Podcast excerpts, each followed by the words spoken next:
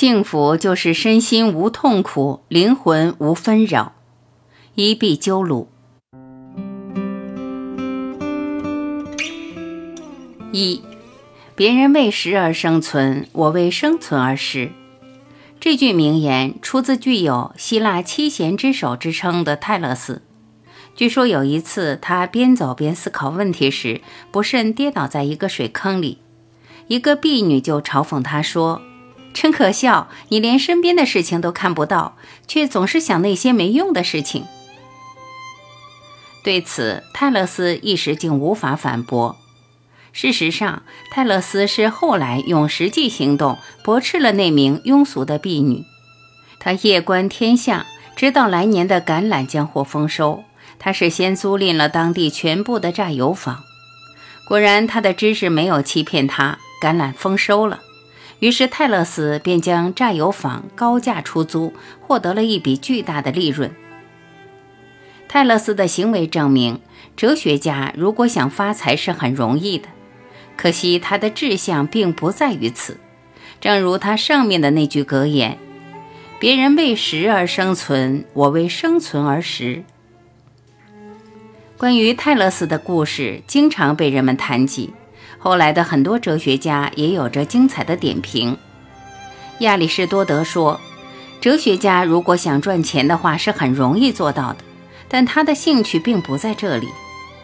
而黑格尔的评语更是毫不客气：“只有那些永远躺在坑里、从不仰望高空的人，才不会掉进坑里。”如果说习惯于躺在坑里的婢女们仍认为泰勒斯们是可笑的，那么黑格尔的那句话就是抽象他们的一记耳光，而亚里士多德的评语则可以让那些愚蠢的婢女们闭嘴了。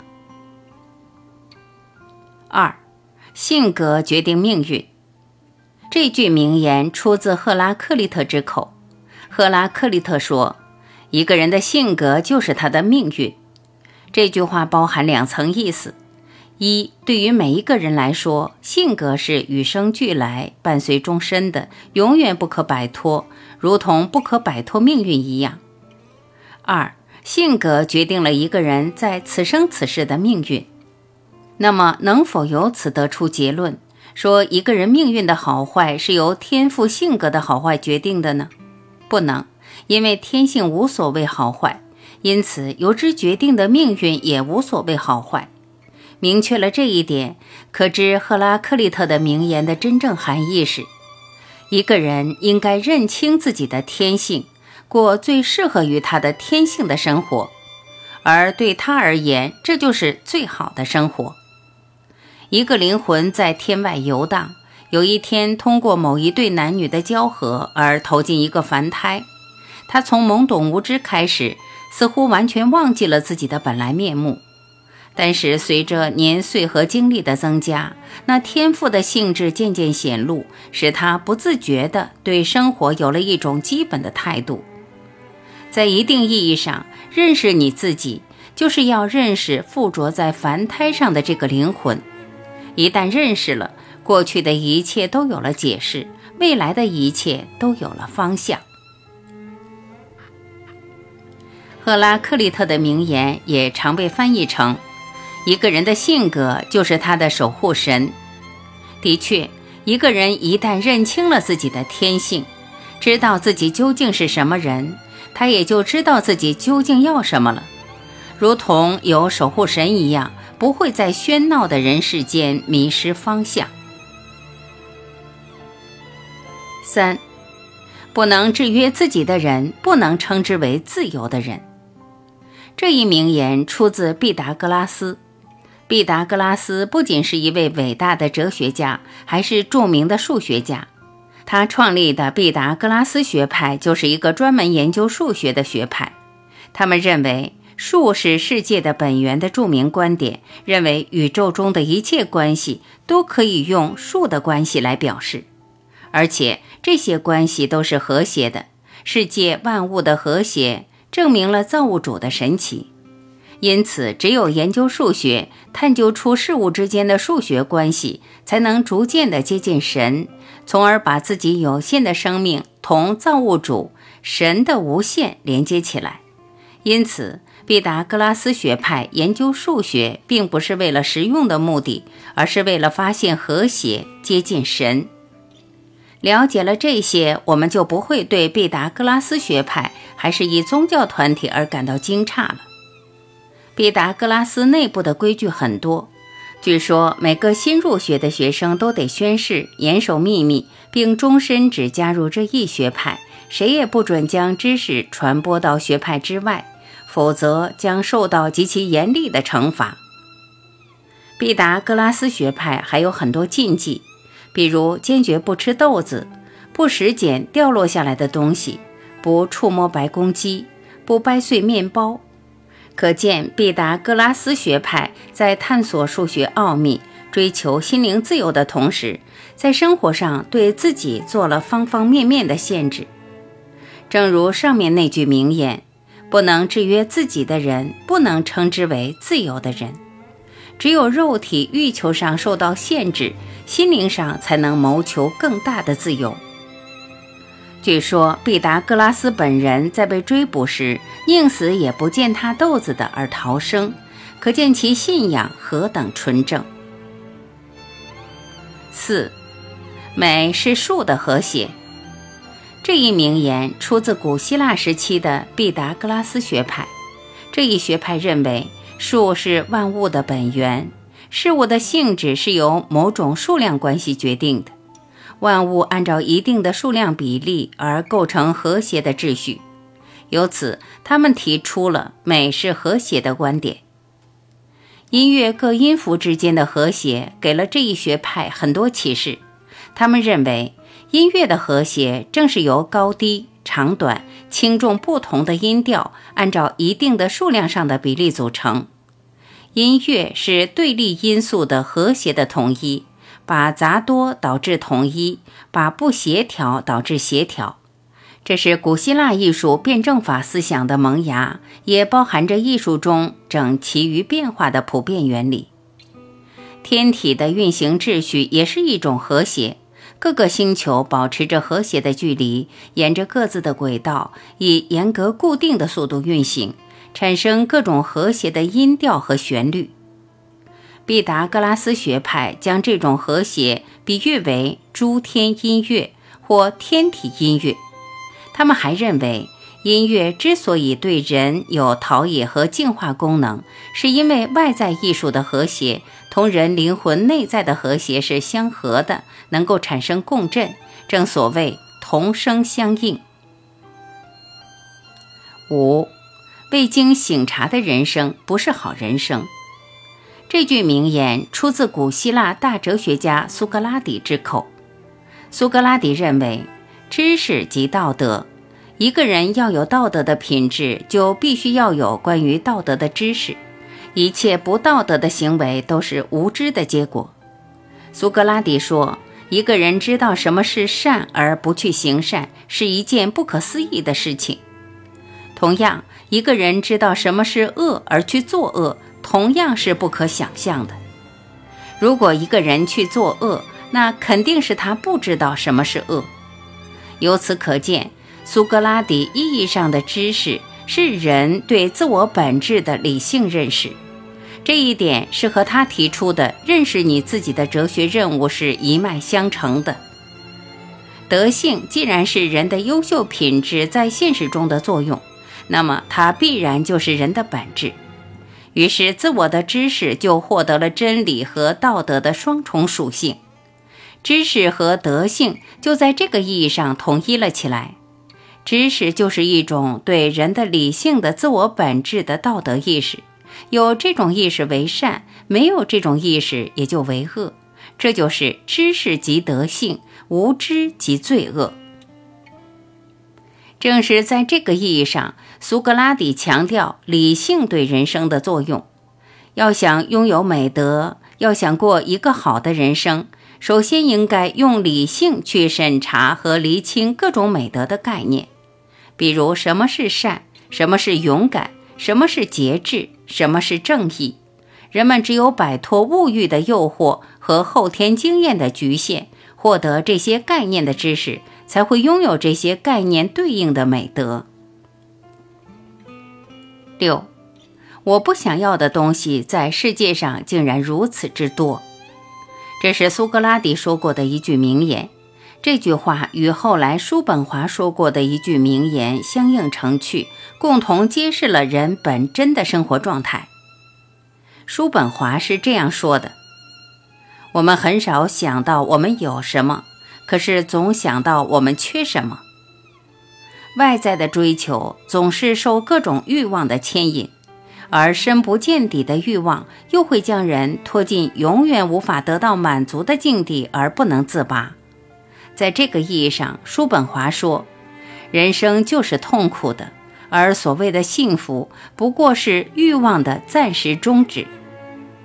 而苏格拉底则是通过强大的主体精神，将外在的欲望全部化解，反身内求，才感慨自己不需要的东西竟然如此之多。对于有强大的精神气质和人格的人来说，一切外在的物质享受和他人的赞誉羡艳，也许都是无关紧要的东西。最重要的应该是超出物质的诱惑，而直达生命的本真。真正的幸福是心灵的快乐，而心灵的快乐主要取决于心灵的力量，取决于我们是什么人格，而不是我们有什么财富和声誉。命运或命运所定加到我们身上的东西，一般只意味着我们有什么或我们的名誉，但却不能说明我们是什么。在某种意义上，命运可以改变的，但如果我们在精神上不够富有，那么我们的命运就不会有太大的改变。对个人来说，他的人格乃是当他孤独时与他形影相随的东西。乃是任何人也无法夺走或给予别人的人格，要比他所拥有的一切财富都更为本质些，也比所有别人对他的评价更实在些。人格坚实，心灵才会获得大的快乐，人生才会获得大的幸福。七，人生好比捡麦穗。在关于苏格拉底的传说中，曾经有一个捡麦穗的故事。据说有一天，苏格拉底带领几个弟子来到一块麦地边，那正是成熟的季节，地里满是沉甸甸的麦穗。苏格拉底对弟子们说：“你们去麦地里摘一个最大的麦穗，只许进不许退。我在麦地的尽头等你们。”弟子们听懂了老师的要求后，就陆续走进了麦地。地里到处都是大麦穗，哪一个才是最大的呢？弟子们埋头向前走，看看这一株，摇了摇头；看看那一株，又摇了摇头。他们总以为最大的麦穗还在前面呢。虽然弟子们也试着摘了几穗，但并不满意，便随手扔掉了。他们总以为机会还很多。完全没有必要过早的定夺。弟子们一边低着头往前走，一边用心的挑挑拣拣。经过了很长一段时间，突然大家听到苏格拉底苍老的如同洪钟一般的声音：“你们已经到头了。”这时，两手空空的弟子们才如梦初醒。苏格拉底对弟子们说。这块麦地里肯定有一穗是最大的，但你们未必能碰见它。即使碰见了，也未必能做出准确的判断，因为最大的一穗就是你们刚刚摘下的。弟子们听了老师的话，悟出了这样一个道理：人的一生仿佛也是在麦地中行走，也在寻找那最大的一穗。有的人见了那颗粒饱满的麦穗，就不失时机地摘下它；有的人则东张西望，一再错失良机。当然，追求应该是最大的，但把眼前的麦穗拿在手中，才是实实在在的。八，人的本性在于求知。亚里士多德在他的著作《形而上学》中的第一句话是：“每一个人在本性上都想求知。”亚里士多德用这一格言来说明哲学的起源。与这句格言相类似的一句格言是：“哲学起源于闲暇和诧异。”亚里士多德解释说。人出于本性的求知，是为知而知，为智慧而求智慧的思辨活动，不服从任何物质利益和外在目的，因此是最自由的学问。哲学的思辨最初表现为诧异，诧异就是好奇心。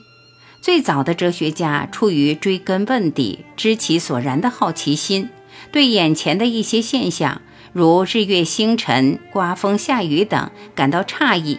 然后一点点地推进，提出关于宇宙起源和万物本源的哲学问题。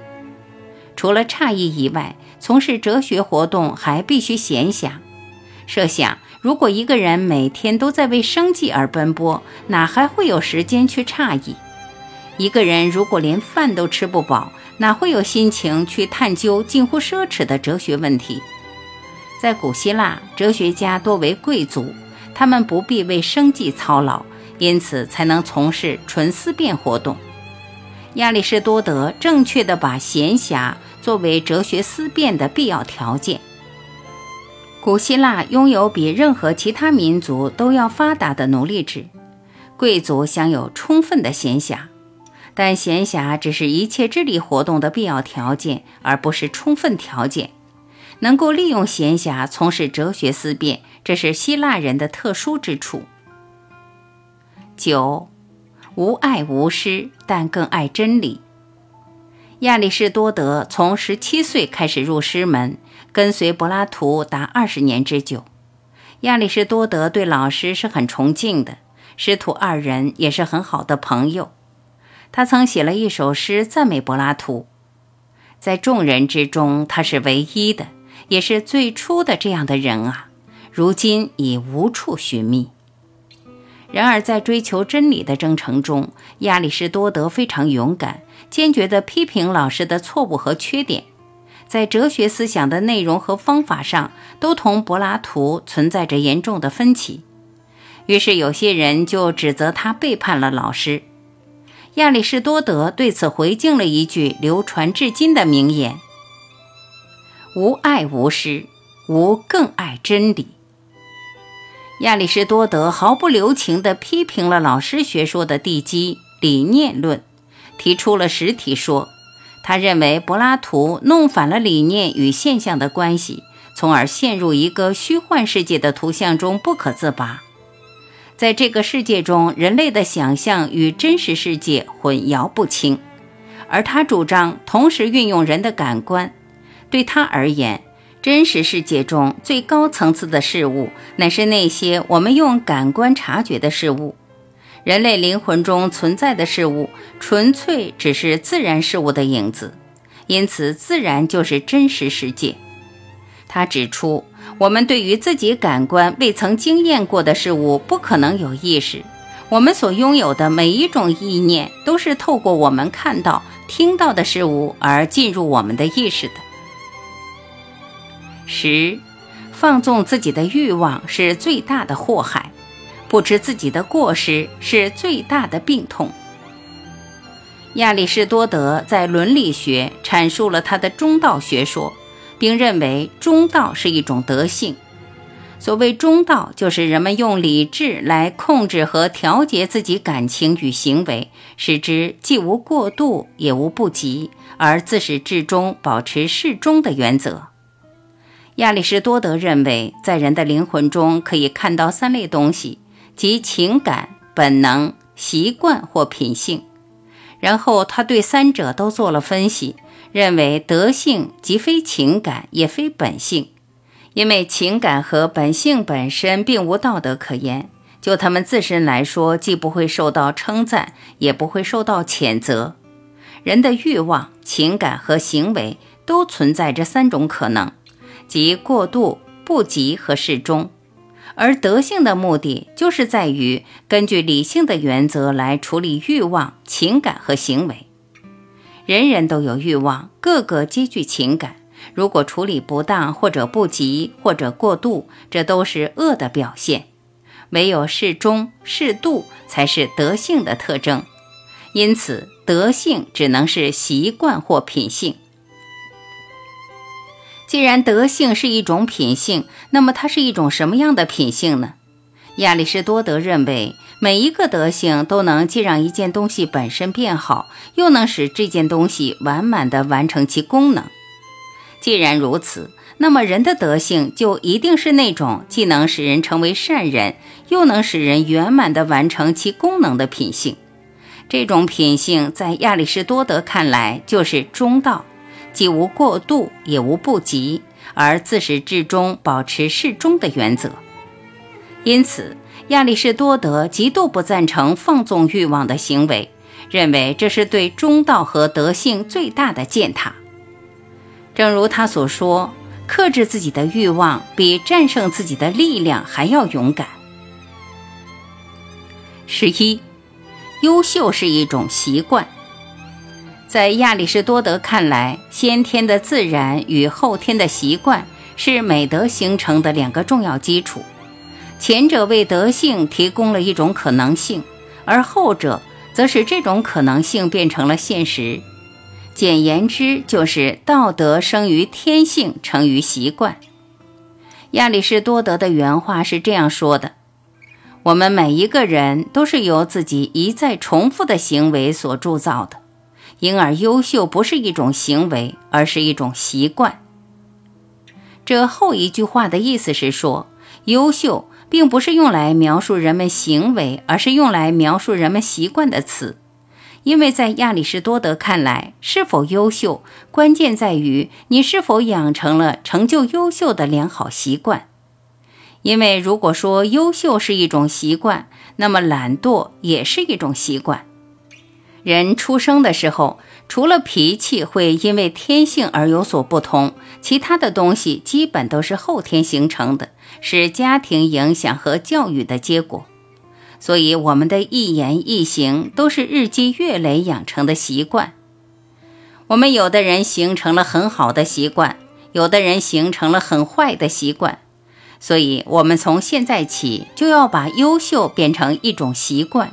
使我们的优秀行为习以为常，变成我们的第二天性，让我们习惯性的去创造性思考，习惯性的去认真做事情，习惯性的对别人友好，习惯性的欣赏大自然。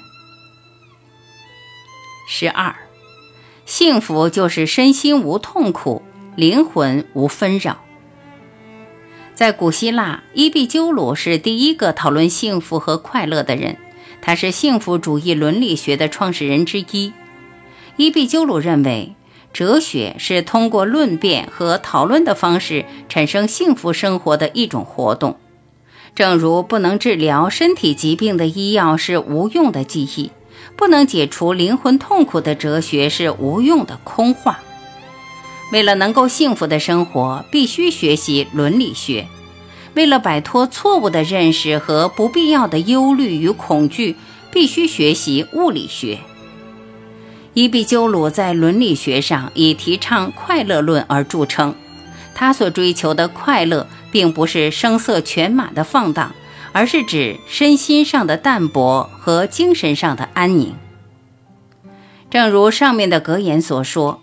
幸福就是身心无痛苦，灵魂无纷扰。在伊壁鸠鲁这里，快乐和幸福是同义的。他认为，快乐首先以静态为最好。他认为，身体处于平衡状态时的感觉最好，就不会有干扰，于是也没有痛苦。而如果欢乐激烈的话，特别是权势带来的欢乐，必然遭人嫉妒。因而伤害他的人数也就随之增加，所以有智慧的人必得逃避公共生活，必定努力使自己的生活悄无音讯，这样才可以没有敌人。十三，认识错误是拯救自己的第一步。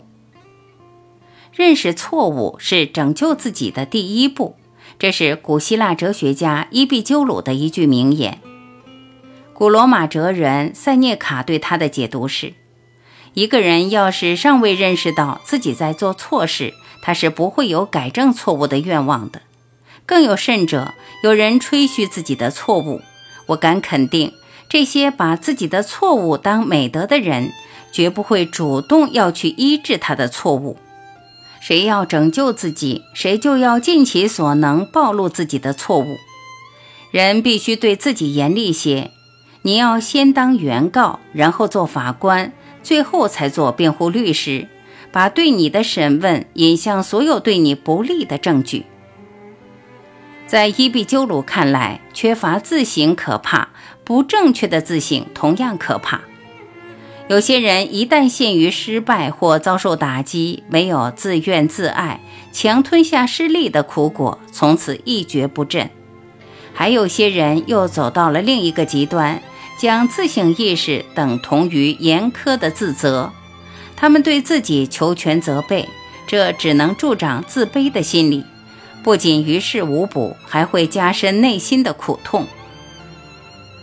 自省既不等同于自怨自艾，也不是求全责备，它是精神层面上的反省，是对灵魂的追问。自省的前提是承认过失，即知其失，同时要知其所以失，进而在行动中纠其失。自省不是外在的强加，而应该像吃饭睡觉那样。成为我们自觉的行为。十四，人一半是天使，一半是魔鬼。这句名言出自新柏拉图主义者普罗提诺之口。在西方哲学史上，很多哲学家对人的两面性都有深刻的认识。人一半是天使，一半是魔鬼，只不过是其中典型的说法。普罗提诺说。我们肯定被要求把人类作为宇宙的精选成员，最智慧的存在。但是事实上，人类处于神与禽兽之间，时而倾向一类，时而倾向另一类。有些人日益神圣，有些人变成野兽，大部分人保持中庸。人一半是天使，一半是魔鬼，意思是说，天使在人心中，魔鬼也在人心中。天使能生出理想、诚实、爱心、正直、廉洁、无私、欢乐；魔鬼能生出邪恶、残暴、冷酷、奸诈、贪婪、嫉妒、狂傲。天使会变为魔鬼，魔鬼也会变为天使。这虽然算不上什么规律，但却是一种不可否认的存在。人类文明史实际上就是一部天使与魔鬼交织的历史，也是天使战胜魔鬼的历史。即使社会发展到今天，魔鬼还未从人身上退去，还在发生作用。因此，我们要随时准备同心理的、生理的、行为的、物质的、精神的魔鬼做斗争，做一个勇于正视进而战胜魔鬼的强者，而绝不屈服于魔鬼。甘当魔鬼的俘虏。十五，人生在世不过是过路的旅客。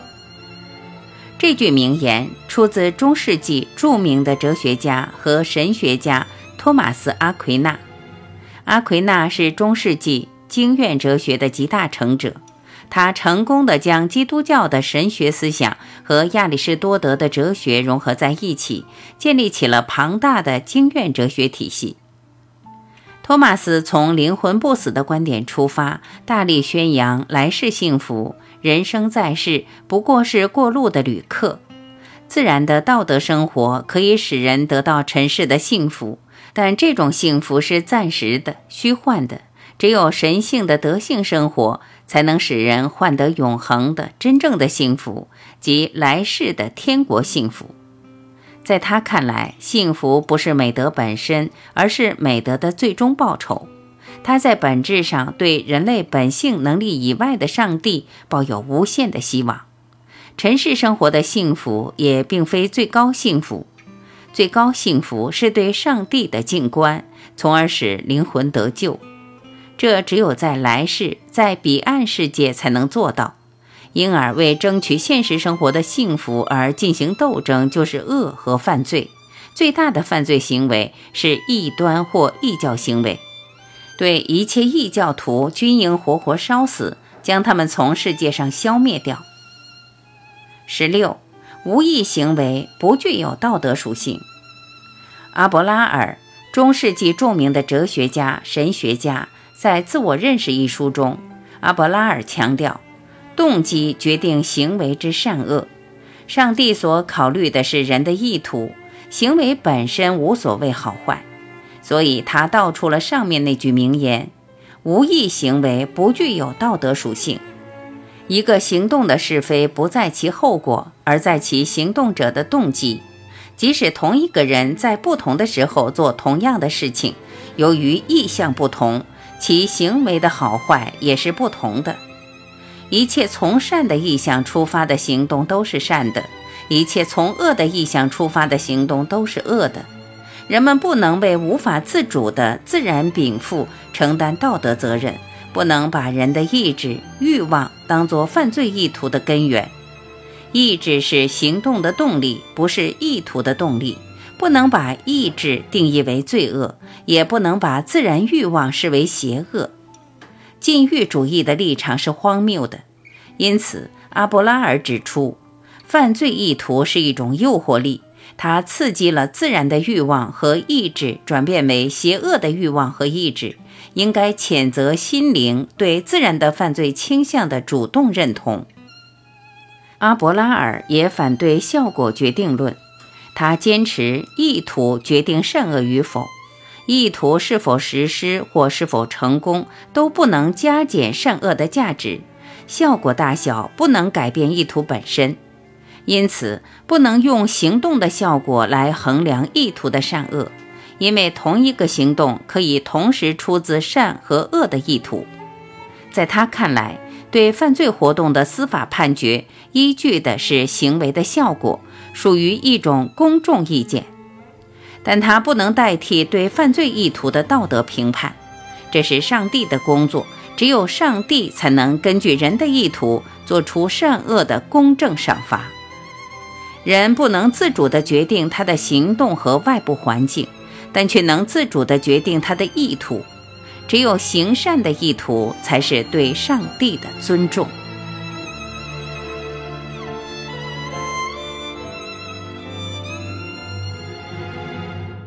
感谢聆听，我是晚琪，再会。